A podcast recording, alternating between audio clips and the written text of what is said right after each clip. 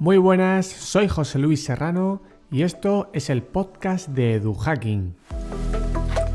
En esta ocasión entrevisto a Juan Fernández, docente en secundaria en un centro concertado de Madrid. Antes trabajó como investigador y técnico en la Universidad Politécnica de Madrid o el Real Jardín Botánico de Madrid.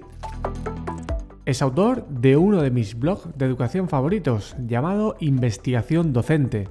Además, es autor del libro Educar en la complejidad, publicado en enero de 2022.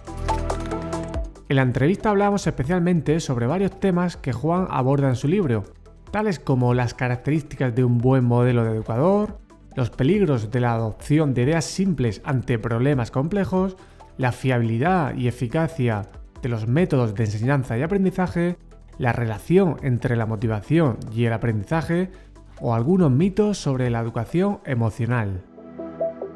Puede que estos sean los principales temas, sin embargo, la entrevista va más allá. Al igual que sucede con su libro Educar en la complejidad, este episodio es una invitación para huir de las explicaciones simples y claras en educación, porque como dice Juan, no necesitamos reimaginar la educación, necesitamos someterla a un proceso constante de mejora objetiva, sistemática y revisable. Si eres estudiante, docente, padre, madre o sencillamente quieres reflexionar sobre la educación, te invito a que escuches la entrevista y que permitas pensar que lo complejo puede ser muy hermoso. Y ahora sí, te dejo con Juan Fernández. Muy buenas, Juan, bienvenido al podcast. Muchas gracias, muchas gracias por invitarme y me hace mucha ilusión estar aquí contigo hoy. Gracias a ti, me hace más ilusión a mí porque ya sabes que te sigo en tu blog, por Twitter, he, he leído eh, recientemente tu libro y bueno, pues te agradezco este tiempo que, me has ofrecido, la superación de los problemas técnicos que hemos ido teniendo y nada, que estoy muy contento de que puedas participar en este proyecto. Lo complejo puede ser muy hermoso si entrenamos nuestra mirada. Es una cita de tu libro y espero que esta entrevista forme parte del entrenamiento de una persona para que podamos entender esto de la complejidad en educación. En primer lugar, me gustaría saber para ti cuál es el propósito de la educación. Bueno, la pregunta es compleja, ¿no? Nunca mejor dicho. Y me parece que todos hemos sido sujetos de la, de la educación, todos hemos pasado por un aula, todos hemos vivido experiencias y eso hace, aumenta ¿no? la complejidad.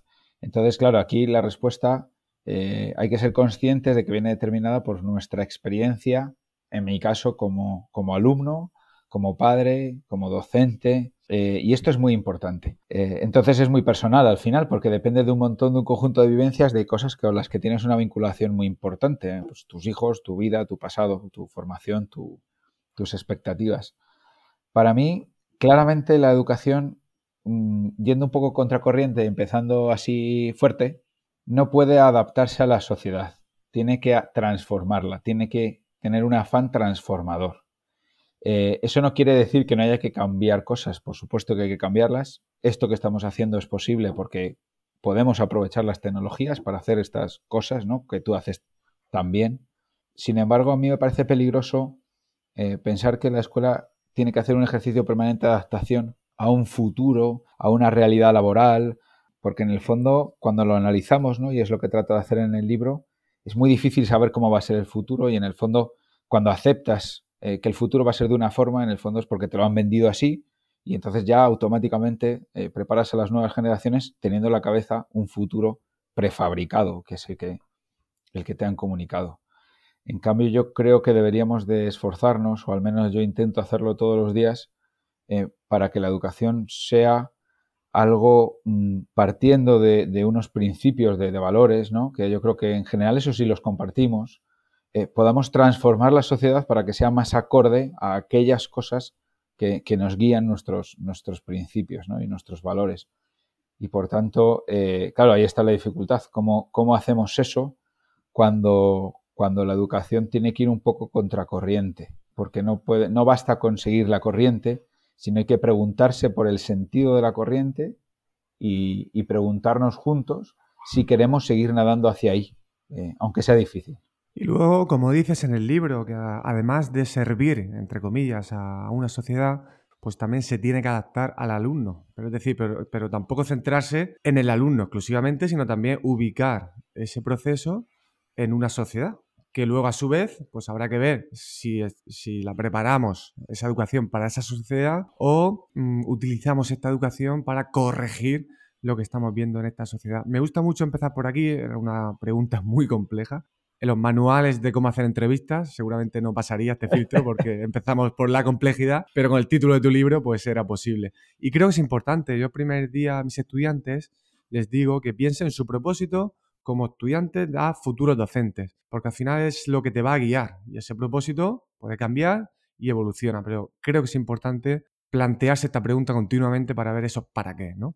Mm. Hablabas de lo importante que son nuestros conocimientos previos, esto es algo que insistimos mucho a la hora de aprender, y de tus experiencias previas. En este caso, ¿cómo te afecta a ti tu experiencia profesional para tener este enfoque y tener esta cercanía con la investigación y la divulgación científica? Bueno, yo, estudié biología y aunque no nunca fui un científico prometedor, la verdad, ni tengo una amplia carrera investigadora, esa es la verdad, pero sí que viví de cerca eh, durante más o menos cinco años lo que es la investigación, aparte de la carrera, ¿no? Eh, Trabajé en el Jardín Botánico, que es un sitio muy, muy especial para trabajar. Mm, trabajé en la universidad también. Y a mí lo que me fascinaba era la forma... Mm, compartíamos una forma de trabajar común. Eh, pues un congreso científico, por ejemplo, con unas normas de cómo presentar un póster. Yo me acuerdo la primera vez que fui al Congreso Nacional de, Biodiversidad, que fue en, en, Blanes, en Girona. A mí me fascinaba ver todos aquellos póster y la sensación de que te iban, te preguntaban, de que tú podías preguntar a alguien y poner en duda el trabajo eh, de grupos de investigación distintos, donde a, los doctorandos ¿no? o a los que estábamos en proceso de máster o estábamos rondando ahí la investigación, siempre se nos animaba a cuestionar lo que estaba escrito. ¿no? Y también las fuentes de información compartidas. El hecho de que podamos eh, tener eh, fuentes de información compartidas, podamos mm, tener artículos de referencia, sepamos más o menos qué consiste publicar, que es un artículo científico, a mí eso me mm, siempre ha quedado ahí y he podido retomarlo gracias, gracias al blog y gracias a toda esta labor que comentamos, porque a mí también me ha ayudado a ser mejor docente.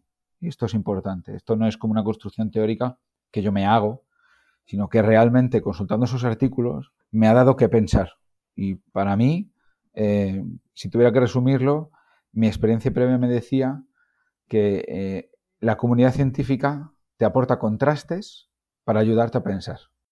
Eso es muy interesante, porque al final si uno no piensa, otros lo harán por, uno mismo. Totalmente. Y es también muy interesante tu perfil por esta experiencia probablemente que, que has tenido, porque se suele ver como la investigación algo de las universidades y pensamos que un investigador es el que solamente diseña investigaciones con el método científico, el que publica, y yo no estoy muy de acuerdo con esto. Creo que al final todo docente tiene que investigar y luego, pues lógicamente en función del tiempo que tiene un docente, que no es el mismo que el que tenemos en la universidad para dedicarnos más a la investigación, pues luego hace ciertas cosas. No todo es publicar en revista. A veces lo que tú haces acaba teniendo más impacto que lo, lo, que podemos hacer en la universidad. Por ejemplo, esa transferencia, ese comunicar, ese saber comunicar, saber, ese llegar a, con un lenguaje más cercano, con formatos diferentes, y yo creo que es una gran misión, ¿no? lo que queda por conseguir para que un docente entienda lo que es la, investigación para luego poder consumirla y que no sean otros los que vengan a decirnos lo que funciona y lo que no funciona. Una curiosidad, porque sé que eres padre, todo el trabajo del blog, yo tengo uno y sé lo que supone, tú llevas incluso un ritmo más, más alto, lees muchos libros, tienes tu docencia, creo que haces ejercicio también. Dinos eh, brevemente algunas claves de organización para conciliar todo esto. Bueno, a ver, yo no tengo ningún secreto. Yo, sí que pienso, a mí me gusta mucho, tengo un amigo que se llama Silvio, que él dice que la teoría y la práctica se complementan y que la teoría son como unas lentes que te ayudan a ahondar en la realidad, en la práctica. Y yo eso lo creo, lo creo totalmente. Entonces, claro, cuando llego por la noche, ¿no? Y por ejemplo, pues me meto en la cama y me pongo a leer, me sirve, me ayuda leer libros de educación porque me entretiene y a la vez me da claves que digo, oye, esto lo puedo aplicar. Es decir, tengo la suerte, y en eso me siento afortunado, de que, de que me gusta leer sobre aspectos eh, que luego al día siguiente los veo Entonces, si yo estoy leyendo, por ejemplo, sobre, yo que sé, ahora que estoy leyendo uno sobre hábitos y comportamiento, pues claro, lees una cosa y al día siguiente la estás viendo, la estás viendo palpable, ¿no? digamos, en el aula.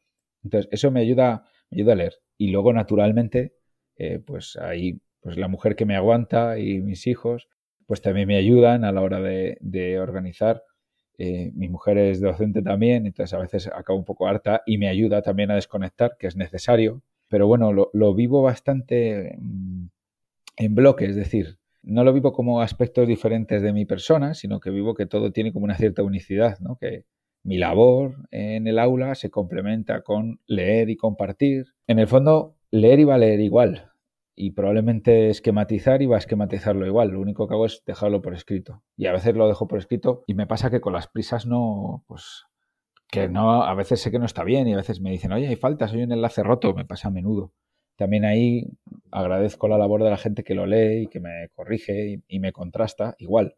Y me dice, oye, este enlace o este artículo, ¿de qué libro es? No está bien referenciado. Y eso lo necesitamos todos, yo también. Probablemente lo que muchas personas a lo mejor no se dan cuenta, ¿no? Decir que tú esto lo harás también como para reforzar tu aprendizaje, para organizar tus ideas, para poner tus, tus apuntes. Exacto. Y cuando uno lo expone en la web, pues se somete a la crítica. Y cuando uno se somete a la crítica, pues también está dispuesto a que a algunas personas pues, no les parezca bien lo que haces, lo que dices y demás. Esto es una parte de valentía y otra parte también de aprendizaje que se lleva uno mismo. Lees mucho, ¿Qué, ¿cómo está el asunto? Sé que hay un poco de, debate, pero el tema de la comprensión lectora cuando se lee en digital, ¿qué sabemos y qué no sabemos sobre eso? Bueno, yo ahí me baso en lo que le leo sobre todo a Lalo Salmerón y a esa gente, ¿no? Entonces, es verdad que ahora hay un cierto debate, parece, parece que, que evidentemente la comprensión lectora mejora en papel, aunque es una, es una cosa que se tiene que seguir estudiando, es de estas cosas en las que hay una ligera evidencia a favor del papel, pero claro, también hay que entender que, los sujetos de estudio cambian y que las generaciones van cambiando y, y esto puede, puede cambiar. Yo en el libro defiendo el papel en general, no solo por, el, por esa ligera evidencia a favor en torno a la comprensión lectora, sino que también entiendo que el, papel proporciona medios diferentes. Eh, bueno, tengo un antiguo alumno que me ha dejado usar esta frase porque me gusta mucho, que dice que leer un libro es dejar que te den la brasa. Y me parece una definición muy buena, muy buena. ¿eh? Y esto es de un chico de, que no cumplió los 20 años. Y es verdad, porque yo creo que cuando tú estás leyendo algo en iPad es más fácil dejarlo, o en una tablet, o incluso en un ebook, ¿no? Más fácil dejarlo o despistarte mirando otra cosa. En cambio, el compromiso de leer un libro es el compromiso de aguantar ¿no? Mm, la resistencia, aunque estés leyendo algo que no te convence, que te lleva a la contraria, incluso a lo mejor que te irrita, tú dejas que esa persona te dé la brasa convencido de que al final, después de ese proceso de, lectura, te va a dejar en mejor lugar. Y yo creo que eso es muy importante. Yo defiendo la, lectura por eso, ¿no? Y, y, la lectura en papel tiene eso. Y luego a la hora de escribir, pues evidentemente saber mm, colocar la información. También sigo mucho a Oliver Caviglioli, que es, que es un autor que el de los walkthroughs, ¿no? Con toda la parte de diseño gráfico, el libro que tiene de Organize Ideas, que es brutal. Eh, claro, escribir en lápiz te permite también elaborar diagramas, esquemas, mm, colocar la información de forma diferente, de una forma mucho más rápida y mucho más, mucho más ágil. Pero bueno, ya te digo que, que, aquí también hay que ser honestos y decir, bueno, esto es una cosa en la que parece que la evidencia apunta a, pero no es una cosa robusta que diga, sí, esto es seguro, ¿no? Y luego está, bueno, pues eso, toda la parte que es la que más hablo en el libro, de todo lo que te comento, que va anexo, digamos, para mí al tema de, del papel versus digital. Sí, aquí probablemente el tema de las distracciones que esa tecnología te va a dar, pues va a jugar, va a jugar un papel determinante y claro, pues resistirse a todos esos mm, inputs que, que nos dan cierta tecnología pues es realmente complicado y la probabilidad de que te puedas interrumpir o auto-interrumpir es mucho más alta. Y luego también yo tengo ahí un poco la hipótesis de que al final es un hábito, un hábito que tenemos desde pequeños de leer más en papel y que al final de alguna manera ese hábito nos puede hacer que podamos eh, procesar mejor la información, agotar menos a nivel eh, mental el, cerebro cuando estamos comprendiendo y, y leyendo. Y bueno, creo que es por esos dos motivos yo mi tendencia es a leer cada vez más en, papel y sobre todo a escribir más en, papel. Sí que hay herramientas que puedes hacer ahí un montón de mapas, un montón de cosas, pero volvemos al mismo. al final eh, la capacidad, eh, el riesgo que tenemos para distraernos no me compensa tanto. Dices en el libro que la tecnología tiene ese problema de generar hábitos que dificulten la comprensión. Exactamente, yo creo que va por ahí, ¿no? De, de hábitos. Incluso como docentes, eh, también eso es una cuestión curiosa, ¿no? Cuando nosotros trabajamos en papel, al final el papel es accesible, es, bueno, todo el mundo más o menos tiene el mismo. Es decir, tiene un papel, digamos, en el que establece que lo importante es el proceso cognitivo, porque la herramienta es, muy sencilla. En cambio, luego, cuando pues, te pasará a ti en la universidad, ¿no? Pues unos irán con la mega tablet, otros irán con la tablet del al campo, ¿no? entiéndeme, ¿no? Hmm. Otros irán con el mega ordenador. Entonces, ya ahí, ya de momento dices, uy, qué raro, porque a la hora de procesar información cognitivamente, estás como tienes un cacharro que ya eh, ya genera una cierta, un cierto desequilibrio, ¿no? Entonces, por tanto, está bien usarlos, ¿no? Porque, pero insisto, estamos usándolos ahora mismo, evidentemente, pero no dejemos de preguntarnos nunca por el fondo y si, y si hay cosas que podemos seguir haciendo en papel y funcionan genial en papel. Porque yo hay cosas que hago en papel y es que funcionan en papel. Cuando te pasas a los dispositivos, hay otras cosas que funcionan. No podemos traspasar, ¿no? Y eso también lo hablo en el libro. En el confinamiento hicimos un poco ese ejercicio de pasar lo que pasaba en el aula a un aula virtual. Y eso no funciona, no es así. Yo no puedo traspasar directamente lo que en un medio, pasarlo directamente a otro, porque no es lo mismo. El medio cambia y por tanto tengo que adaptarme a, a ese nuevo medio. Sí, habrá que saber qué cosas en analógicos son más eficientes y otras qué cosas solo en digital. Yo, por ejemplo, ahora utilizo el técnica Pomodoro para los descansos y claro, a veces tenía que leer, no tenía por qué tener enchufado el ordenador. Y dije, ostras, es que lo enchufo y si lo enchufo empiezo a ver el correo. Pues nada, me compré unos relojes de estos de arena que te miden el tiempo con el reloj de arena. Digo, ya está, no necesito tecnología digital ni necesito el móvil porque yo quiero leer solamente. O sea, no quiero, no quiero otra cosa más. pues fíjate, una cosa que, perdona que te interrumpa, pero a mí me llama eso también mucho de en la ciencia, ¿no? En, las escuelas enseñamos el método científico como que empieza por la hipótesis, ¿no? Entonces tú te sientas y miras por la ventana y empiezas a, a, eh, elaborar hipótesis, pero eso ya no funciona así porque ya hemos descrito casi todo lo que se puede ver a simple vista. el método científico empieza con una labor de lectura muy grande, de leer, leer, leer cosas que son muy complejas y que requieren una concentración bestial. Es que es muy importante la lectura en la construcción del, método científico. La, ciencia se construye porque soy capaz de sentarme a leer un tocho de, que no está escrito además de una forma divulgativa, sino que está escrito de una forma técnica y académica. Y además es una lectura aversiva al principio para nuestra mente y encontramos miles de motivos para no leer eh, eh, un libro, ¿no? Como tú, por ejemplo, sueles leer mucho.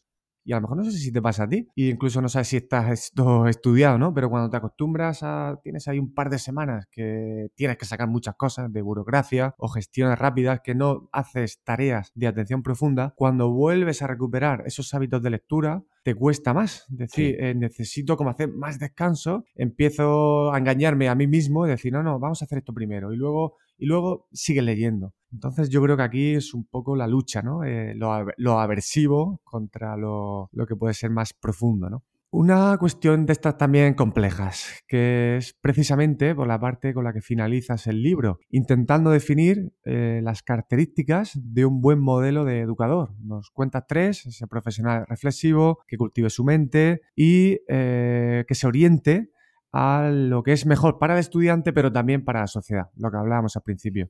Cuéntanos un poquito más cómo llegas hasta aquí y las claves de cada uno de estos puntos. Bueno, la, tercera clave es la primera que hemos comentado, ¿no? Para mí tiene una parte ética, ¿no? Y, la educación tiene una parte ética eh, que quizá sorprenda a los lectores porque siempre me leen más en un plano, bueno, ciencia cognitiva y tal, pero en mi día a día la verdad es que lo vivo, lo vivo así. La parte reflexiva me parece esencial porque la experiencia es muy importante y siempre me preguntan la relación entre la teoría y la práctica, ¿no? pero tiene que ser una experiencia reflexiva, porque si nos dedicamos a repetir una y otra vez las, las experiencias, pues al final lo que va a pasar es que vamos a hacer muchas veces lo mismo y vamos a estar 20 años haciendo lo mismo. Entonces, la capacidad de pensar y de dejar que te den la brasa, como decíamos antes, que te digan, mira, esto a lo mejor no funciona, o a lo mejor se puede hacer mejor, ¿no? porque no siempre será blanco o negro, me parece muy importante. Y creo que ahí la lectura juega un papel. Y luego em, tiene que haber también la capacidad de, eso, del, gusto por, digamos, por aprender y saber que, yo no soy em, el mejor profesor total, ¿no? Sino que depende mucho del alumno que se me encuentre, de la forma, del enfoque de la asignatura. O sea que hay un montón de variables que influyen en lo que hago y que por tanto tengo que seguir siempre adaptándome. ¿eh? Y, por eso el libro mm, también intenta como vacunarnos, por así decirlo, contra las soluciones simples en las que yo aplico, ¡pum!, directamente y entonces todo se transforma. Venga, entonces, por eso todos vamos a lo mismo, hacia las mismas cosas. Pero no creo, eh, bueno, ni creo, ni he, ni he leído, ¿no? Nunca, que lo mismo que funciona en un centro, en un barrio, pues de un perfil socioeconómico muy alto en Barcelona, vaya a funcionar en un instituto eh, de Jaén, ¿no? Evidentemente hay algunas cosas sobre el aprendizaje, ¿no? Cosas teóricas que me ayudan, pero luego hay un filtro de adaptación que es necesario y hay que ponerlo. Me gusta esa idea de la vacuna, no porque esté de moda, que sé que huyes de las modas, pero es muy interesante porque al final es un tipo de vacuna que necesita muchas dosis y que a veces por leer un libro no cambia nada. O sea, te inicia, te lanza la reflexión, pero no cambia nada. Y uno puede decir, no, no, no, es que hay muchas recetas en ese libro y las estoy siguiendo. Pues has dado un pasito quizá esas recetas tú percibes que te están funcionando y te quedas tan feliz, pero no cultivamos ese pensamiento crítico del que sueles hablar eh, bastante. ese pensamiento crítico probablemente es esa, gran asignatura, aunque no debería por qué ser una asignatura, para detectar posiblemente si una idea que, eh, que surge en educación como nueva es fiable, sin necesidad de haber hecho investigación. ¿Qué estrategias o trucos, por dar recetas precisamente, puedes indicarnos? Bueno, la primera, mm, yo, a mí siempre que me dicen que algo funciona, siempre, en cualquier contexto, me pone en duda, sinceramente. Eh, porque mi experiencia no es así y no, funciona así. ¿no? estamos hablando, tengo clase ahora por la tarde eh, y lo que he hecho a primera hora eh, se puede parecer, evidentemente, lo que voy a hacer a última, pero no puede ser exactamente igual porque ninguno estamos, ninguna de las personas que están en el aula estamos en la misma situación fisiológica ni, ni anímica, ¿no? Entonces, claro, esa es una parte importante, cuando algo parece que funciona. Eh, y luego a mí me pone siempre sobre alerta cuando es una cosa nueva mm, que es sustituida rápidamente por otra cosa nueva. Es decir, eh, este afán de generar terminologías nuevas para las cosas que hacemos mm, también me pone alerta, porque eh, en el fondo, si una cosa funciona, los resultados ya son lo que mejor habla. ¿no? Entonces, estos esfuerzos de marketing eh, que hay bajo determinadas siglas eh, me resultan sorprendentes, porque si fueran tan maravillosas, pues simplemente solo habría que comunicar resultados, que es una cosa que hacemos ¿no? en, en otros ámbitos. Comunicamos resultados y decimos, mira, es que esto, el resultado es este, entonces ya no te lo tengo que vender, tú lo lees y dices, ah, pues qué maravilla, qué bien funciona esto. Aquí se gasta mucho más tiempo en comunicar esa, esa idea, ¿no? que luego en evaluar sus resultados. Porque en el tiempo en el que deberíamos estar evaluando los resultados, probablemente en muchos casos estamos ya implementando nuevas mm, siglas y nuevas medidas que también te dicen que van a solucionar todos los problemas que supuestamente solucionaba lo, lo anterior. Entonces, aquellas cosas que han tenido tiempo de evaluarse, por ejemplo, evaluación formativa, por ejemplo, vocación, el uso de feedback, me dan confianza porque por lo menos se ha hecho el esfuerzo de evaluar su eficacia. En aquellas cosas donde no existe evaluación de la eficacia, no hay nada sobre si funcionan o no funcionan, me hacen dudar, porque además, como me dices que funcionan siempre, ¿por qué no hay nada robusto, firme, publicado en donde sea, o muchísimas investigaciones? Es raro que esto que funciona siempre genial también no tenga detrás un montón de... Por ejemplo, hablamos de la comprensión lectora y decimos, bueno, pues ahí hay estudios, pero ahí hay estudios. Pero hay otras cosas que estamos implementando alegremente donde no hay estudios de eficacia. Pero si es genial, pues vamos, haz dos estudios de eficacia y convénceme. Pero si funciona siempre, pues venga, demuéstramelo. Vamos a demostrarlo. El problema de fondo es que promover métodos es muy rentable económicamente, pero ser el grano en el culo, perdóname la expresión, ser el que duda de los métodos es muy, muy ingrato, te lo digo por experiencia, porque es el que tienes que estar. Ya, pero esto de las pirámides de, la pirámide del cono de Dale, eh, los estilos de aprendizaje, y otra vez la vuelta al molino, y otra vez la vuelta al molino. Y, nadie me paga por esto. Mientras que si yo me hubiera inventado una pirámide, pues, eh, o, me hubiera inventado un método de enseñanza a la lectura, pues me estarían contratando para hablar del método de enseñanza de la lectura y no para desmontar. Nadie contrata a nadie para desmontar métodos, ¿no? O menos, o menos, desde luego. Sí, te acabas convirtiendo tú el malo, ¿no? De la película, que parece que quieres eh, ir, a, ir a por esos métodos y fastidiar el, negocio de, muchas personas. Has dicho cosas muy interesantes. Yo creo que si volvemos al inicio del contenido de la entrevista, el conocer cómo se publica un artículo, aunque no publiques, pero el conocer cómo se publica un artículo ya te ayuda. Es decir, si un artículo se ha publicado este año, probablemente esa investigación tenga tres o cuatro años porque las revistas pueden tardar dos años. Es decir, estamos hablando de algo de hace cuatro años. Eso ya te puede dar algún dato. Y luego cuando hacemos, mm, vemos un tema que se ha puesto de moda, por ejemplo, pensamiento computacional y robótica educativa, que, yo lo llevo siguiendo desde hace tiempo. Pues cuando indagas en los estudios te das cuenta que hay debate en la definición.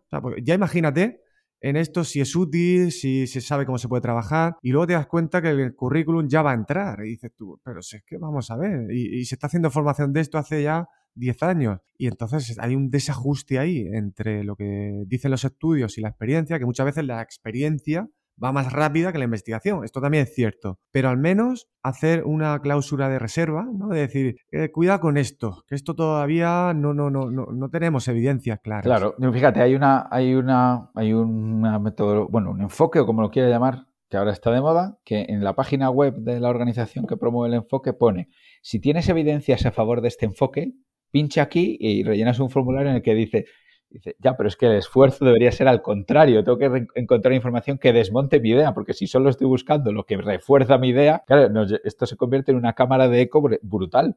Tú imagínate que hay una farmacéutica que dice, oiga, si usted se ha tomado un gelocatil y le ha funcionado, por favor, contáctenos y cuéntenoslo para vender más gelocatil. es que no puedes, no puedes funcionar así, porque entonces puede ser que las personas se sientan mejor porque han bebido más agua o porque han pasado un día en la cama y te van a contar que al tomar el gelocatil se han sentido mejor. Claro, es, hay un sesgo brutal, pero eh, aceptamos eso como válido. Pues, eh, mm. Algunos decimos, bueno, calma, no decimos no, no decimos no a todo, decimos calma, calma, vamos a ver, vamos a ver y a discutir esto qué implicaciones tiene y efectivamente las definiciones de, de las ideas son muy importantes y merece la pena discutir qué entendemos por pensamiento computacional, qué entendemos por pensamiento crítico. Es muy importante eso. Antes de comprar métodos que fomenten el pensamiento crítico, vamos a indagar un poco, vamos a mm, rascar la superficie e ir al fondo de qué significa eso, porque estamos de acuerdo en que es importante, pero hay que rascar e ir al fondo. Hay una frase que me gusta del libro, una de ellas, que dice que cuanto más nueva es una idea, más probable es que se vuelva obsoleta. ¿no? Entonces yo creo que es como un principio de decir, oye, yo no tengo tiempo para leer investigación, pero lo que tú dices, voy a ponerlo en la cámara de incubadora, ¿vale? Ideas en la reserva. No me voy a lanzar ya directamente a hacer cosas con los alumnos y voy a revisar otras cosas que sí tenemos un poco más experiencia y también más, más evidencia hay una idea que, es un poco lo que has dicho y hay una cita, la, pondré en las notas del episodio porque no recuerdo el autor y me sabe mal no recordarlo, que habla de esto, ¿no? Que en tecnología esto se acentúa mucho más. Eh, en tecnología se diseñan cosas y se lanza a la sociedad y luego se evalúa a ver lo que pasa. Si esto se hiciera en biología, en campos de la salud, por ejemplo, es un disparate, ¿no? Diseño una vacuna, la lanzo y a ver lo que pasa. A nadie se le ocurre ponerse las manos en la cabeza cuando una metodología que no tiene evidencia se está probando en centros, ¿no? Sin embargo, si, lo comparamos con lo otro, que al final la comparación pues, siempre tiene sus matices, pero es coger esa idea, ¿no? Que tú decías. Y otra cita que me encanta, que va en relación a esto, es hablando ya de los métodos, es que eh, hay métodos que son eslóganes publicitarios y están condenados a fracasar y a hacer fracasar a los más vulnerables. Esta parte final me encanta. ¿Puedes desarrollar un poquito más esta idea? Claro, eh, a lo que me refiero es que el problema de esto además es que lo que estamos diciendo es que implementamos una cosa, luego la medimos de una forma subjetiva, pero también importa en quiénes evaluamos esta idea. Entonces, claro, si tú, por ejemplo, pones en marcha un método de inglés y lo pones en marcha en un centro donde el 90% eh, tienen contacto con extranjeros, bien, por, bien porque estás en un barrio con, no sé, que donde viven, por ejemplo, americanos, ponte, ¿no? Hay una base militar americana, ¿no? Ponte un ejemplo. O porque viajan al extranjero, o porque tienen clases particulares, o porque van a la academia. Claro, a la hora de evaluarlo tienes que controlar esos factores. Ahí también es lo que dices tú, si entendiéramos un poquito más qué es esto de controlar factores Y esto de que la correlación no es causa, pues en el fondo muchas de las cosas que hacemos veremos que tiene un impacto cero. Lo que pasa es que el impacto cero no implica cero aprendizaje, porque el chaval o la chavala sigue creciendo, sigue viviendo cosas que le hacen aprender. Entonces, cuando tú implantas un método, eh, el problema está en cómo funcionan aquellos que no tienen ningún otro aporte más allá de la escuela. Claro, si ahí es donde nos la jugamos.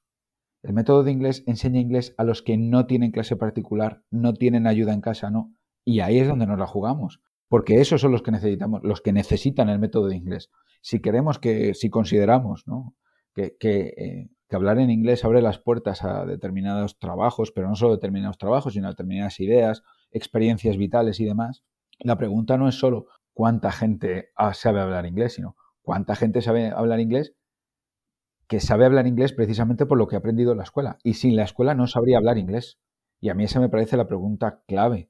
Y muchas veces, em, o sea, para, para, mí, la pregunta no es solo, yo no me pregunto solo cuánto han aprendido mis alumnos de biología, sino cuánto han aprendido especialmente aquellas personas que sé que, lo que ha pasado en su aprendizaje ha sido esencialmente aquí. Y, yo he estado más o menos presente en ese aprendizaje.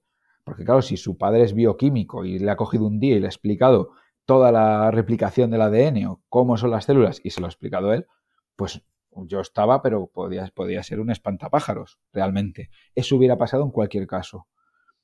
Pero la pregunta siempre tiene que ir ahí y a ver cómo hacemos para que esos las personas más vulnerables accedan a los aprendizajes que estimamos necesarios y, buenos eh, a nivel de, la escuela. Y eso tiene que ver con la evaluación de los métodos. ¿eh? Tiene mucho que ver con la evaluación de los métodos, porque realmente si controláramos factores socioeconómicos, controlamos la ayuda que se recibe en casa, ¿no? Hace poco salió un estudio muy interesante de Lucas Gortázar sobre las academias y las horas dedicadas a academias eh, a lo mejor nos llevábamos más de una sorpresa y nos dábamos cuenta de que mucho se aprende fuera y estamos todos en conjunto como sociedad eh, aceptando eso como bueno.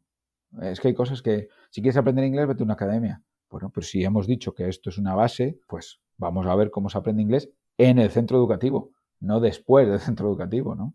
Sí, más de uno que nos esté escuchando pensará eh, que aprender matemáticas en bachillerato en, horario lectivo es imposible. O sea, eh, eh, el que no haya pasado por una academia de matemáticas, de nuestra generación al menos, bueno, no, habrá muchos, ¿no? Y lo digo por personalizar, pero es como una clásica asignatura que parece que siempre hay bastantes problemas, por motivos que tampoco es conveniente ahora profundizar. No, pero eso, fíjate, eso nos permitiría saber qué motivos hay porque el motivo puede ser diverso. El problema es un problema de método, es un problema de ratio. O sea, quiero decir que la pregunta tiene que ser esa. Yo no tengo la respuesta a esa pregunta. Pero sí me parece importante, y en el libro muchas veces dejo preguntas abiertas, porque yo no sé las respuestas. Pero sí me parece, me parece importante indicar que la buena pregunta es esa. ¿Por qué pasa eso? Entonces, vamos a dedicar esfuerzos a entender bien por qué pasa eso. Vamos a dedicar el mejor método a entender bien qué pasa ahí. Y qué pasa ahí, sobre todo pensando en ayudar a los más vulnerables. Y sacas un tema en relación con esto que no suele ser muy habitual escuchar en los debates, que es que un método puede funcionar bien en una clase, en una, con unos alumnos, pero también en una disciplina en una asignatura encaja esa semana, pero en esa misma asignatura, a la semana siguiente, el trabajo cooperativo, con todas las bondades que tiene, pues no era, no era necesario. Entonces, esto de hacerse fan y personalizar los métodos, pues al final es un gran problema. No, yo es que soy gamificador, ¿no? Pues oye, eh, a veces no hace falta gamificarlo todo, a veces no, yo diría incluso que casi nunca, ¿no? Serían momentos puntuales, ¿no? Por utilizar ese ejemplo. Decías también antes que los estudios es importante saber a quién se evalúa, las condiciones, cómo se controlan las variables externas. Y yo también me gusta añadir quién hace el estudio. Si es un estudio que está financiado, si es un investigador que tiene experiencia, eh, ese tema cómo ha sido seleccionado, si es porque está de moda, si es porque esa persona tiene necesidad de publicar para conseguir un puesto fijo en la universidad. Este tipo de cuestiones tampoco se suelen analizar.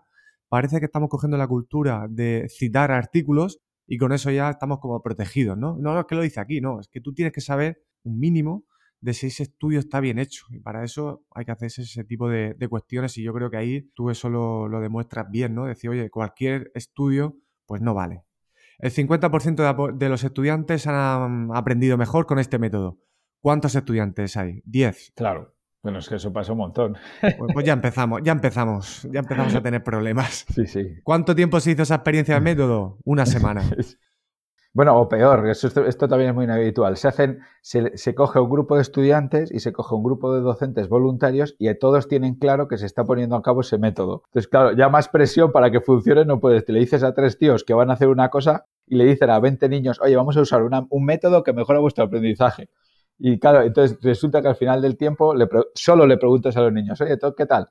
Y entonces, claro, es que pones unas circunstancias que en el fondo son coercitivas. Yo leo estudios que son realmente coercitivos. ¿eh? Si tú coges a 20 niños y les explicas antes que vas a hacer una cosa y luego les preguntas que qué tal ha salido esa cosa, en general te van a decir que bien. Es así, si yo evalúo, ¿qué tal, ¿qué tal habéis aprendido en mis clases? Pues a no, ser, a no ser que tenga un vínculo y haya cultivado una cierta confianza y una cierta honestidad, pues en general, ¿qué me van a decir? pues los bien, en general bien, y los que dicen mal a todo me van a decir mal. Ya está. Sí, como decía el profesor Paco Martínez, fundador y creador de mi grupo de investigación, cuando tú haces una intervención, haces una formación con unos estudiantes y luego evalúas si ha servido para algo, muy mala tiene que ser esa formación para que no haya mejorado algo. Entonces, claro, si tú, tú ves una mejora, pues es que es lógico, no puede haber, ya tienes que hacerlo muy mal, ¿eh? Entonces no puedes concluir que ese método favorece el aprendizaje, la motivación, porque le has preguntado, ¿te ha gustado? Sí, vale, esto favorece la motivación, que es uno de los temas que también quiero hablar ahora, ¿no? Y bueno, pues todo esto yo creo que los investigadores también tendríamos que hacer autocrítica. Yo estoy muy caliente en coger mis publicaciones y, meterle mano, ¿vale?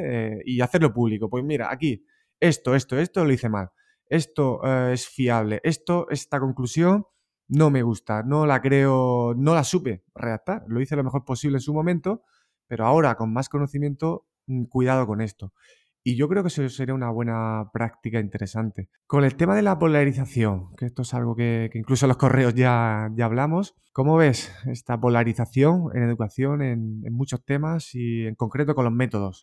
¿Qué, qué, limitaciones esto de personalizar los métodos? Sí, yo creo que tú antes has dado en el clavo. Eh, hemos en cierta manera nos hemos dejado colonizar eh, los métodos nuestra identidad docente. Entonces, cuando yo digo que a mí me parece que un educador tiene que ser reflexivo, quiere decir que un quiere decir que, su personalidad o su autopercepción como buen docente esté ligado a un proceso, no a un método. ¿Por qué? Porque veo gente que su mm, autopercepción como docente es porque usa estos métodos, ¿no? Y de hecho así aparecen en, muchos eh, nombres, ¿no? Y, la gente se presenta como yo utilizo este método. Es como decir, hola, soy el doctor Jiménez de digestivo, soy experto en colonoscopias, ¿no? Es como, soy colonoscopy eh, ambasador. Dices, sí, pero tu ser médico es, o un arquitecto, ¿no? Es como bathroom creator, eh, expert. Entonces, eso está bien porque significa que tú te cultivas, ¿no? Y que tienes una inquietud. Creo que en general la inquietud es por mejorar, por, hacer algo que, mejore el aprendizaje. Entonces creo que hay algo bueno detrás. Eh, pero me parece que la seña, si algo es resaltable, debería ser la capacidad de criticar para empezar lo que estás haciendo. Cuando uno vincula su autoconcepto de docente a un método, me parece que pierde mucha libertad para poder decir, es que esto no funciona siempre, que es lo justo lo que estábamos hablando.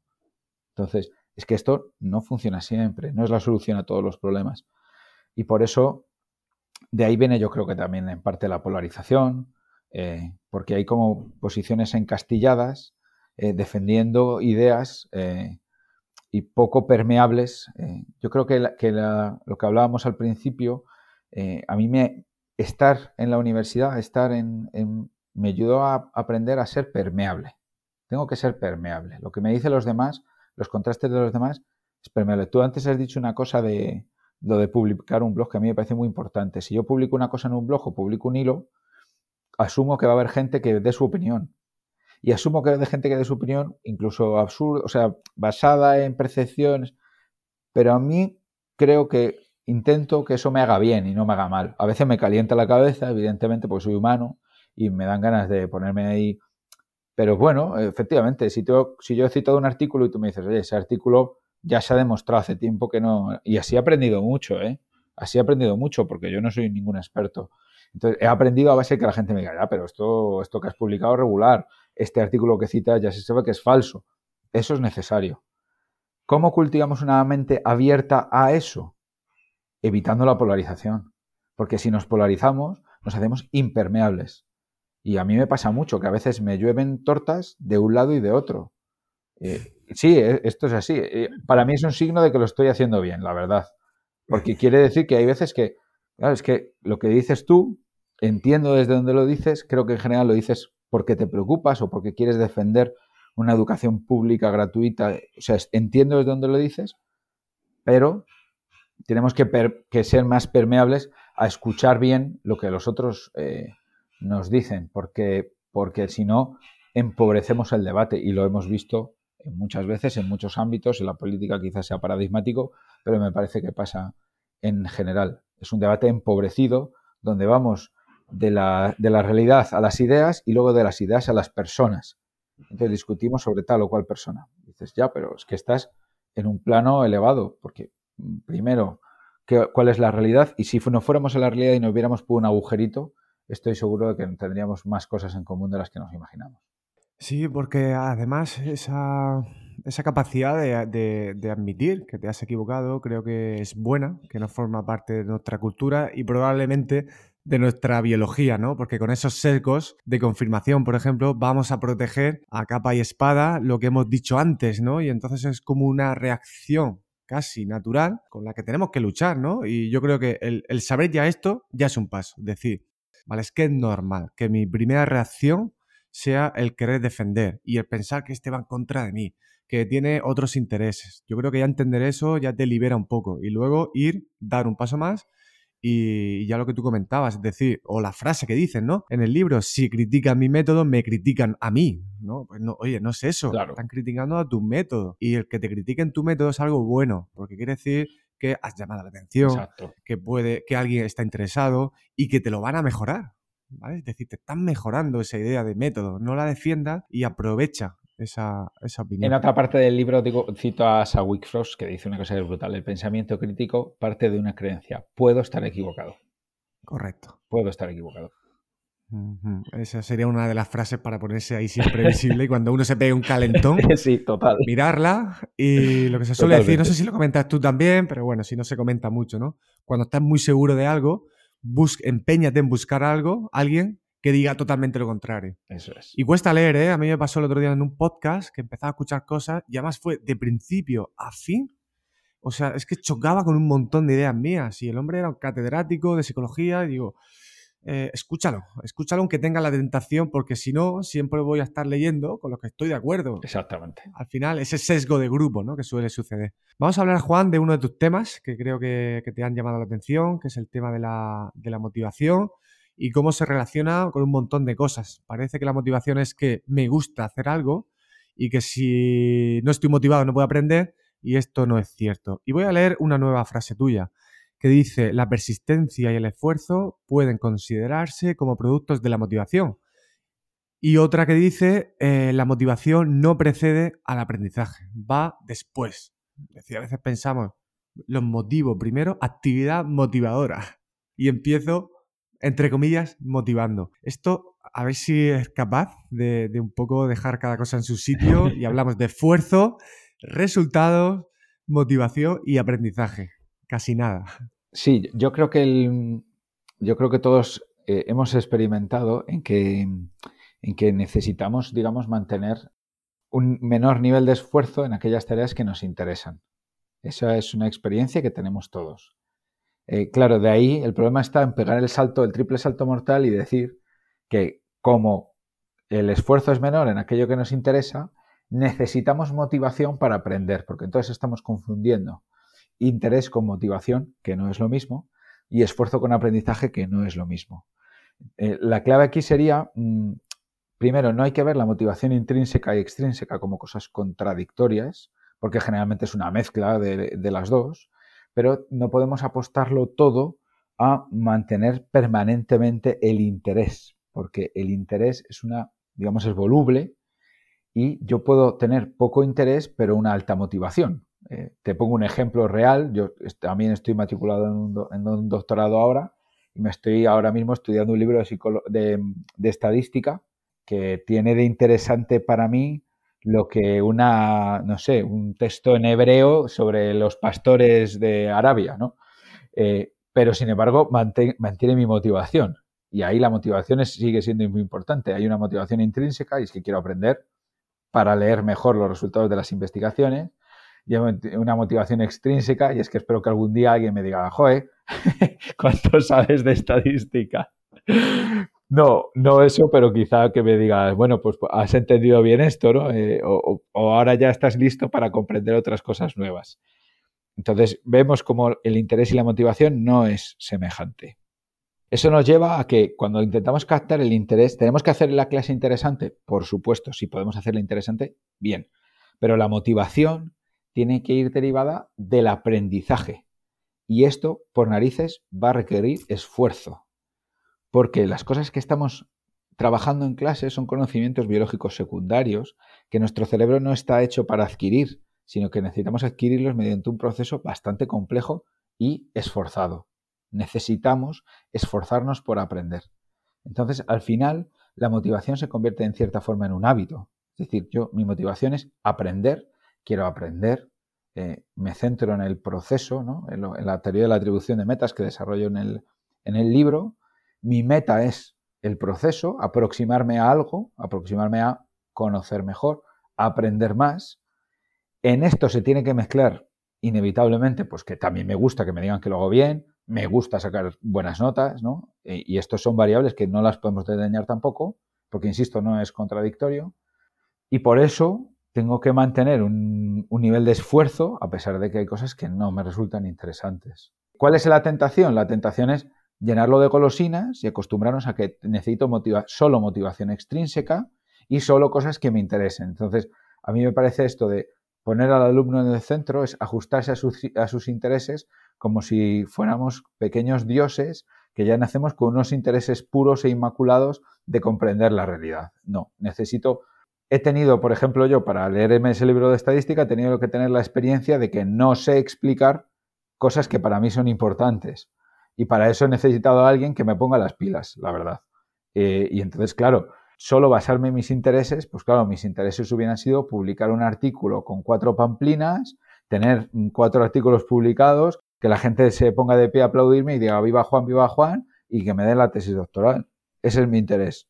mis intereses son a veces egoístas, eh, egocéntricos, son cortos de miras. Entonces, si lo reducimos todo al interés, nos volvemos cortoplacistas. Vinculándolo con lo anterior y haciendo así un mix, en el fondo todo parte de lo mismo, es, eh, lo desarrollo en el libro, una visión cortoplacista consumista, consumimos metodologías para mantener el interés. Entonces, consumir metodologías y que mantener el interés, para eso tienes que consumir, consumir, consumir. A mí esto me suena familiar y me preocupa que esto lo implantemos sin ninguna crítica en, en la escuela. Tenemos que fomentar interés todos los días, tiene que haber cosas nuevas, tenemos que cambiar todo el rato, pam, pam, pam, pam, y cada, tenemos que adaptarnos continuamente a la sociedad cambiante y por eso hay que cambiar los métodos, hay que cambiar los dispositivos. Este, este lenguaje me suena y tiene poco que ver con, lo que decíamos antes de los principios que a mí me parecen que deben de, inspirar un poco la, organización y el pensamiento ¿no? y el planteamiento de lo que es la educación. Yo creo que estas ideas han circulado mucho en libros eh, que han intentado simplificar las ideas y cuando simplificamos, pues al final nos metemos en confusiones, ¿no? Y es esta idea de que de que el esfuerzo, la fuerza de voluntad es limitada, que se agota, que no podemos estar siempre ahí, que no vamos a obtener los mejores resultados ahí. Y eso se ha llevado pues de una forma polarizada. ¿no? lo que dices, no, no, perdona, perdona. No, no, cuenta, cuenta, Juan. No, que eso que dices tú, el interés o la atención, ¿no? Que dura 15 minutos y dices, ¿y cómo ves un concierto de dos horas y cómo toca el batería esas dos horas? ¿Y cómo toca un violonista claro. una pieza eh, si la atención solo dura? Son simplificaciones que se desmontan de una forma obvia.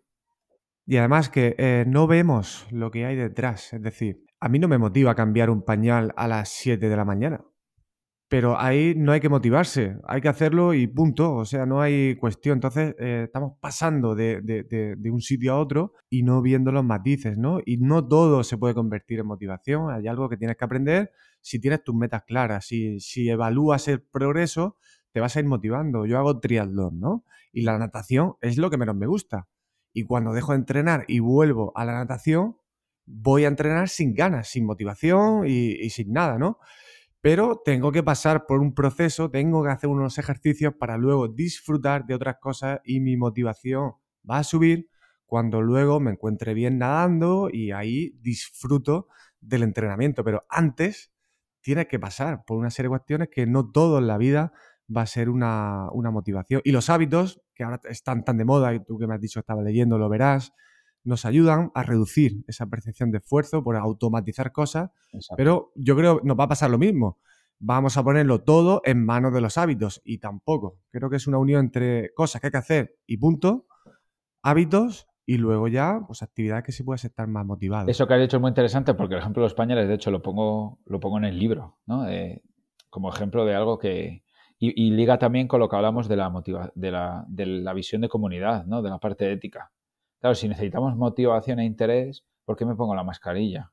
¿Por qué, me, por qué respeto unas normas sanitarias comunes? Y yo creo que es, en parte ese lenguaje, eh, a mí no me sorprende que, pasen luego ciertas cosas, porque si el centro es tu interés, mira, si a ti no te va a pasar nada, pues es que, ¿para qué te vas a poner la mascarilla si a ti no te va a pasar nada?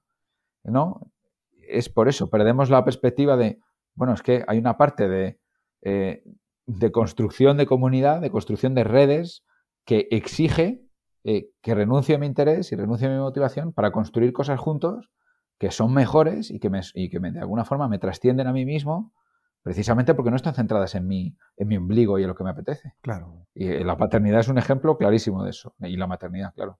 Otra parte fundamental en tu libro es el, tema de las emociones, que daría para mucho. Y hay otra cita que he señalado que dice que la emoción de alta intensidad casi siempre va a dificultar el foco de la actividad, de que el foco de la actividad sea el aprendizaje. Es decir, vale, sí, la emoción se va a recordar, pero lo que tú querías que aprendieran, que se supone que es lo importante, no, no, no lo han aprendido o no lo recuerdan. Claro. A mí me hace mucha gracia la frase de mm, Solo se aprende lo que emociona. Ha hecho mucho daño. Eso, primero, las emociones son continuas, lo hablo en el libro. Entonces, es como decir, solo se aprende mientras respiras. O solo se aprende mientras tu corazón late.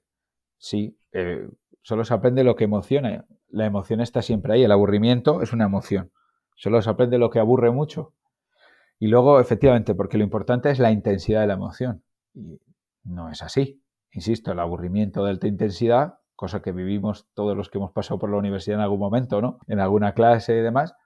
Claro, ahí intervienen eso, la motivación y, las, y, todo lo que hablábamos antes. Entonces, entender la emoción como alta intensidad bueno, baja intensidad malo, es muy peligroso, muy, muy, muy peligroso. Además hay emociones desagradables, que lo desarrollo en el libro, que son muy importantes. Hoy justamente he leído uno de la importancia del estrés. Eh, evidentemente no hablo de generar ansiedad y bloqueo, ¿no? Pero el estrés es importantísimo. De hecho, muchos... Y es bueno. Es bueno. Muchos estudiantes te dicen, yo solo, yo solo, la noche antes es cuando mejor aprende. Y dices, claro, porque tienes estrés. es desagradable, pero es, pero es bueno. Entonces, claro, hay que simplificar porque esto de la, educación emocional, que es como el comodín del público, ¿no? Venga, eh, a ver qué quiere decir exactamente. En el fondo debería ser reconocer que hay emociones positivas, agradables y desagradables y que las necesitamos todas en una dosis adecuada y la dosis es importante. Eh, la, emoción intensa bloquea la, memoria de trabajo. Ah, hablábamos de teorías. Me sorprende mucho que la teoría de la carga cognitiva, que a mí me ayuda tanto en mi día a día, que da luz a lo que vivo, o sea, que soy un flipado, un apasionado de la teoría de la carga cognitiva, sinceramente. Nos sabemos teorías de Chichinabo y nadie nos ha explicado bien la teoría de la carga cognitiva, que es básica es básica, es tan práctica, tan... me parece que está genial, que, entiende, que se explica muy bien, que además es adaptable, o sea, que no, es, que no explica todo, o sea, que no es una receta, sino que es un marco teórico que me ayuda muchísimo. Y sin embargo eso no se oye hablar es de las cosas, seguramente a lo mejor te pasa, te escuché en una entrevista diciendo, uno prepara un artículo de blog y sabe que es de los mejores y luego no interesa tanto, ¿no? Dices tú, si es que este tendría que ser el más leído, ¿no? De Sweller, ¿no? Si sí, Sweller, y Paz. Sweller, el autor, y, a lo mejor no sé si te pasaría con eso. El tema de las emociones, pues da para muchísimo. Tanto es así que tendremos en el podcast a Aida Cano, que es psicóloga, y con ella voy a hablar especialmente de las emociones, el poder de las expectativas, las creencias, específicamente en situaciones de eh, evaluación, ¿vale? Llámese unas oposiciones, examen de una asignatura. Me gustaría que le lanzases una pregunta a, Aida. Sí, a ver, yo estoy muy interesado en, creencias erróneas, ¿no? Entonces a mí me gustaría preguntarla eh, cuáles son eh, las creencias erróneas más comunes en torno a las emociones y el aprendizaje que ella que ella vive. Eh, me parece siempre eso me, ilumina, porque me ayuda a pensar cómo entienden otros el papel de las emociones en el aprendizaje. Muy bien, buen tema, interesante. Y ahora vamos a invertir casi, casi el orden. Te voy a dejar con una pregunta de la audiencia, que esto pues no te había avisado sobre esto, pero bueno, hay que darle un toque de, improvisación, aparte de lo que va surgiendo, evidentemente. ¿Vale? Eh, el autor es Juan Antonio Gutiérrez, es maestro de primaria y bueno, fue alumno mío de grado, de posgrado, ahora está haciendo su tesis, ¿vale? Entonces, bueno, le pedí un favor, le dije, oye, lánzale una pregunta aquí al nuevo invitado que vamos a tener. El origen de su blog se encuentra en la necesidad de echar una mano, como diríamos coloquialmente, a los compañeros docentes en cuanto a la investigación educativa. Ahora nos presenta su propio libro, Educar en la complejidad, cuyo título ya invita a leerlo. Mi pregunta sería, ¿Piensa que el libro puede ser de utilidad para todos los agentes que formamos parte de la educación? A ver, yo creo, es muy buena pregunta porque he escrito un libro, ¿no? Eh, yo primero creo, una de mis convicciones profundas es que hay que poner a disposición de todos, de manera libre eh, y fácil, lo mejor de la investigación educativa. Y para eso está el blog. Y el blog no, lo voy a dejar, o sea, eh, porque enraiza en una convicción grande y profunda mía. El libro es otra cosa. Em, el libro es más una reflexión, em, digamos, que incita a la propia reflexión. Es decir, hay evidencias, hay citas bibliográficas, pero tiene otro carácter, ¿no? Es, el otro día leí una reseña que me gustó mucho porque estaba hecha con cariño, la verdad, lo recojo así, igual que todas tus citas, que la verdad es que gracias, te lo agradezco, ¿no? Porque en el fondo es, son frases que ayudan a pensar. Entonces, el, en el blog yo creo que hay más respuestas que no son mías, sino que son de otros. Y yo tenía ganas de plantearme en un libro las preguntas que a mí me han ayudado en este camino de, búsqueda. Entonces es un libro de preguntas, ¿eh? donde se plantean algunas respuestas, pero que son siempre, y creo que intento mantener siempre ese tono, respuestas a título personal, eh, también que ayudan un poco a, a encauzar una reflexión. Entonces ahí es distinto. En ese sentido, yo creo que el libro sí tiene, por eso lo he escrito, eh, un papel en, de cara a, docentes, futuros docentes y también familias. Porque lo que intento es transmitir una forma eh, de preguntarse acerca de la educación. Esto sé que suena abstracto o general y no sé si lo he conseguido, la verdad. Eh, esa es la duda que le deja a uno, ¿no? El temor cuando comparte algo tan personal como, como un libro. Pero a mí me gustaría que ayudara a pensar y a mirar de forma diferente la educación. Entonces, me parece que hay libros muy buenos que, transmiten ideas clave en las que yo creo que hay que orientarse, eh, pero esto, eh, mi libro trata de ser previo, porque muchas veces percibo que las familias nos cuesta llegar a esas ideas. Entonces, ¿qué, tipo de mentalidad o qué tipo de enfoque ayuda a llegar al blog y decir, realmente esto me puede ayudar? Pues eso es el libro.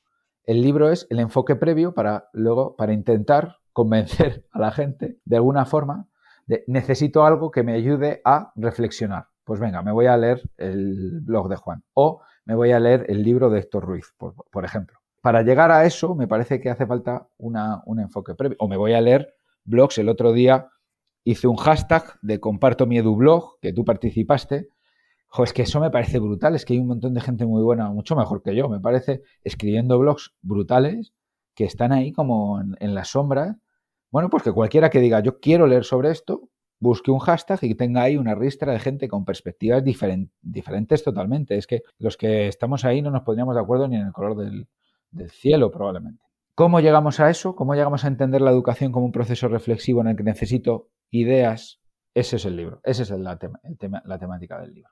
Muy bien, y además me gusta esa, esa pasión que tienes con el blog, porque creo que es importante y además creo que los blogs en educación han tenido ahí en los últimos años una especie de bajón, porque a lo mejor eh, la retroalimentación que te da un tweet parece más potente a nivel de recompensa. Y luego, ah, fíjate, a mí me gusta defender los blogs que también profundicen. Decir, oye, ¿quién se ha inventado que un blog tiene, un artículo de blog tiene que ser una entrada corta? ¿O por qué no puede ser profunda a nivel teórico? ¿Por qué no puede ser densa? A mí algunas veces me lo han dicho, oye, es que leer te cuesta, entonces voy bien. Porque no es que no, es que no quiera no, no estoy buscando que sea difícil de leer, al contrario, me esfuerzo mucho en buscar las palabras precisas lo más sencillas posible, pero sin perder la complejidad. Y eso a veces es imposible. Entonces, cuando me dicen eso, digo, bueno, no voy mal. Asumo que voy a tener menos visitas, pero es que me da igual. Con que tenga una, ya la, parte social me va. Claro, hubo mucha discusión con el título del libro, pero sea, a mí siempre me pareció bueno esto, porque si la complejidad te ahuyenta, o sea, la complejidad ahuyenta a lectores, pues qué pena. Entonces quiero escribir algo para que eso no pase. El libro va de eso, que la complejidad no te ahuyente, no te ahuyente de leer, no te ahuyente de pensar. Y por eso se llama así. Quizá con otro título hubiera sido, hubiera tenido más gancho, probablemente. Pero es eh, la complejidad te tiene que despertar una cierta curiosidad, tiene que decirte, venga, voy a leerlo. Para mí es difícil valorar por, mi profesión si el libro se entiende o no. Para mí es una maravilla. Me sorprendió, fíjate, las páginas que tenía. Eh, no sé por qué tenía la, idea de que iba a ser un, tochillo, ¿no? Que iba a ser un tocho. Y luego, cuando acabé el libro, dije, ostras, qué bien está esto pensado y qué, preciso es, qué utiliza los estudios que tienes que utilizar. podrías haber metido muchísimas más citas, seguro, pero mm, creo que estás ahí en ese punto para que alguien no se colapse leyendo, pero no pierdes esa rigurosidad. Yo creo que es un buen punto para un buen equilibrio. Ahí el, libro no estaba originalmente hecho así, pero eh, las dos editoras que me han acompañado en el proceso me preguntaron, ¿y esto si lo tuviera que leer mi vecina? Entonces el libro iba adelgazando, eh, porque creo que quizá en el futuro haya oportunidad de publicar otras cosas, pero esto era eso. Si, si esto se lo tengo que, por ejemplo, tengo amigos que se lo están leyendo, ¿no? Y que me dicen que les gusta, que me van a decir los pobres, pero, pero a menos que lo puedan leer, que puedan entender cuál es el planteamiento, eso era importante. Entonces el esfuerzo fue casi más en la síntesis de cómo cuento esto de una forma que la gente, y ya te digo, ahora, ahora estoy en el desafío siguiente y es cómo consigo que esto llegue más allá de los docentes, que muchos me siguen en Twitter, que llegue a otra gente que pueda, que quizás es quien, lo, quien, quien le puede venir mejor, ¿no? O quien entiendo yo que era el, el público para el que lo escribí, ¿no? Familias y futuros docentes que leer esto les lleve a otras lecturas. Ojalá mi libro lleve a otros libros, igual que el blog. Eh, a mí me, lo que deseo es eso, que, mi libro sea un puente hacia otros libros. Seguro que sí, porque yo tengo marcado un montón de referencias ahí que digo, esto algún día lo voy a leer, ¿no? Y, eso creo que siempre es interesante cuando uno lee un libro y deja marcado eh, libros que salen de, ese libro. Juan, eh, a nivel profesional, brevemente, ¿qué es lo que más te ocupa, te inquieta o llama tu atención? Bueno, ahora te respondo un poco a nivel profesional somos cortoplacistas y yo voy a pecar de lo que acabo de criticar toda, esta entrevista. No, a mí me preocupa mucho la salud mental, la verdad, porque me parece que en el confinamiento, eh, bueno, ha habido mucha, mucha eh, heterogeneidad de situaciones, ha habido gente que ha vivido bien, ha habido otra gente que lo ha pasado muy regular eh, por circunstancias vitales muy distintas y me parece que hemos salido un poco, y especialmente yo trabajo de 12 a 18, eh, de 14 a 18 este año, ¿no? Eh, de tercero de la ESO, me parece que haya habido cosas muy difíciles. A nivel emocional es importante y también a nivel cognitivo, ¿eh? porque se han acostumbrado a una forma muy pasiva de recibir información, de me pongo delante del ordenador, me cuentan una historia, luego relleno un PDF.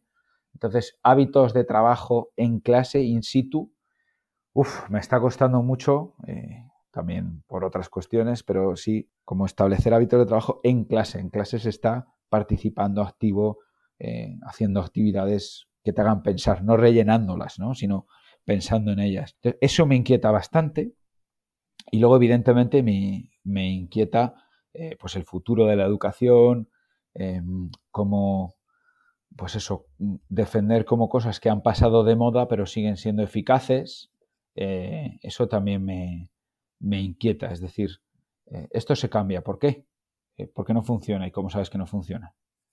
Eh, y eso me preocupa porque me parece que estamos sustituyendo algunas cosas que sí que funcionan y algunas cosas que son muy poco llamativas, pero altamente eficaces. Por ejemplo, la evocación, el uso de test, por ejemplo, me parece que vamos, estamos como poniendo capas y capas y capas y cada vez va a ser más difícil tener tiempo para dedicarse a cosas que realmente funcionan, que son eficaces. Con lo de la salud, yo creo que es un tema estrella que, creo que cada vez lo va a ser más. Y yo con mis estudiantes siempre meto en todas las clases algo de, de salud. Es decir, tú tienes que preparar a tu cuerpo, ya no solamente a nivel mental, sino a tu cuerpo, tienes que prepararlo para aprender.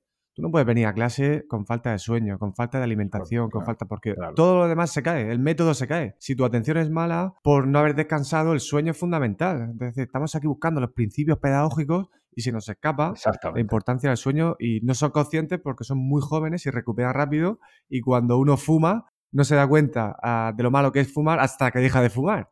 Y me parece un tema súper interesante y que los docentes en general no prestamos atención. Eh, yo creo que has dado en el clavo. Si estamos inventando métodos como súper complejos, cuando en el fondo que lean bien y que entiendan lo que leen, que se expresen bien por escrito, que tengan hábitos de sueño y de alimentación que sean saludables y que tengan hábitos digitales que sean saludables. Y muchas veces eso va barrido por una ola de cosas nuevas cuando, cuando hay pilares básicos como estos, que para mí son básicos, que, que no tenemos tiempo de cuidar como deberíamos. Juan, ¿un autor o un libro que recomiendas? Pues mira, eh, te voy a recomendar uno muy, muy bueno que lamentablemente solo está disponible en inglés, que se llama How Learning Happens, de Paul Kirchner y Carl Hendrick, que es una maravilla. Son treinta y pico artículos en los que los desmenuzan. Es como lo que hago yo en el blog, pero muy bien hecho, pero bien hecho. Eh, es una gozada leerlo porque, porque te das cuenta de cuánto hay. Y mira, ese libro tiene una cosa que me encanta y es que publican sin ningún reparo artículos de los 70, de los 80, porque siguen siendo actuales, siguen iluminando. Entonces, es, lo digo, a mí me ayuda porque a lo mejor lees un articulito, o sea, no tienes que leerte el libro entero. Entonces, pensando un poco en el enfoque, lo que habíamos hablado antes tú y yo del blog, de tal, ese libro me parece el, el idóneo de esta conversación, es ese. Pues nada, anotadísimo para, para, leer. Ese lo voy a poner delante en esas lecturas pendientes. ¿Una frase, una cita que te defina o que te mantenga focalizado en los días malos o los buenos? Sí, yo creo que el... viví un tiempo en, investigación y muchas veces me preguntaba qué repercusión tendría esto. Eh, yo creo que los, que los maestros, los profes, tenemos una, una gran frase y es que lo que hacemos tiene sentido. Eh, a mí me ayuda un montón. Eh, puede ser que a veces lo hagamos mal, ¿no? Y que no vemos los resultados, pero yo sí creo que lo que hacemos tiene sentido. Tiene un sentido que ni muchas veces ni percibimos, porque fíjate qué bonito lo que comentaba, ¿no? alguien que ahora decide hacer la tesis doctoral que le diste clase en el grado, realmente no sabemos dónde va a acabar aquello que... Y ni depende solo de nosotros, ni mucho menos, ¿no? No quiero ponernos aquí como... Pero sí tiene un sentido, tiene, tiene algo, tiene un propósito. Somos, somos una profesión con propósito. Sí, influimos a veces con una mirada. A lo mejor una mirada un día le has cambiado la vida a ese chaval. Y de manera inconsciente, pues a lo mejor has dejado cosas, has sembrado cosas que, luego sale y ese niño ni, ni, sabe de dónde viene. Y a lo mejor fue Juan que lo vio hace 15 eh, años. A mí eso me ha pasado una vez, eh, en 11 años, una vez que, que fue, que vino alguien y me dijo, una chica me dijo, me acuerdo un montón de aquella conversación que tuvimos y yo no me acordaba de la conversación porque debió ser la cosa más tonta y decir, ostras, qué importancia tiene a veces, ¿no? lo que pasa es que es random, no, no tiene importancia cuando quieres que la tengan, tienes que tener mucho cuidado, ¿no? Y es fascinante eso. Muy bien. Juan, ¿dónde te pueden encontrar? ¿En tu blog, redes sociales? Sí. Aunque mucha gente lo conoce, pero bueno, cuéntanos. A ver, en Twitter, arroba profesmadeinuk, en inglés Profes Made in UK. Eh, ahí estoy, ahí esencialmente comparto entradas, de vez en cuando hago hilos, pero yo también soy un convencido de esto de los blogs, entonces eh, si no os importa que os dé la lata con enlaces a mis entradas, pues es el, lugar. Y luego el, blog es investigaciondocente.com, todo seguido, en minúsculas y sin tildes. Y ahí hay un formulario de contacto que yo igual, pues con lecturas, sugerencias y estoy abierto y más que feliz de entrar en contacto con otros compañeros y compañeras de, en esta maravillosa profesión. Juan, lo dejamos aquí, pero ya te aviso que te invitaré de nuevo porque hay muchísimos temas. Genial. Así que bueno, dejaré un tiempo para no abusar, pero, pero vamos, me gustaría contar contigo en una nueva ocasión, seguro. Te felicito por tu trabajo, por todo tu esfuerzo, que a veces no está reconocido, pero que bueno, que no dejes ese blog, porque es una maravilla. Y que bueno, que esperamos siguientes libros. Muy buena suerte con tu tesis doctoral. Seguro que podrás contarnos cosas sobre estadística, a ver si te animas en algún momento a hacer algún artículo de blog sobre la estadística, que yo creo que es algo que a veces la gente piensa en investigación y automáticamente piensa en estadística. Y no es solo eso. No, es verdad. ahí esa barrera. No, te ayuda, te modela la cabeza, es verdad lo que me dijeron. Te cambia la, la mirada, la forma de ver las cosas, es verdad. Te cambia la forma de pensar. Te acabará gustando, ya verás. Muchísimas gracias de corazón. Gracias a ti, muchas gracias a ti. Gracias a ti también. Recuerda que en joseluisserrano.net podrás encontrar todos los recursos que se han citado durante la entrevista y que suponen las notas del episodio. Si te ha sido útil, te pido solamente un favor.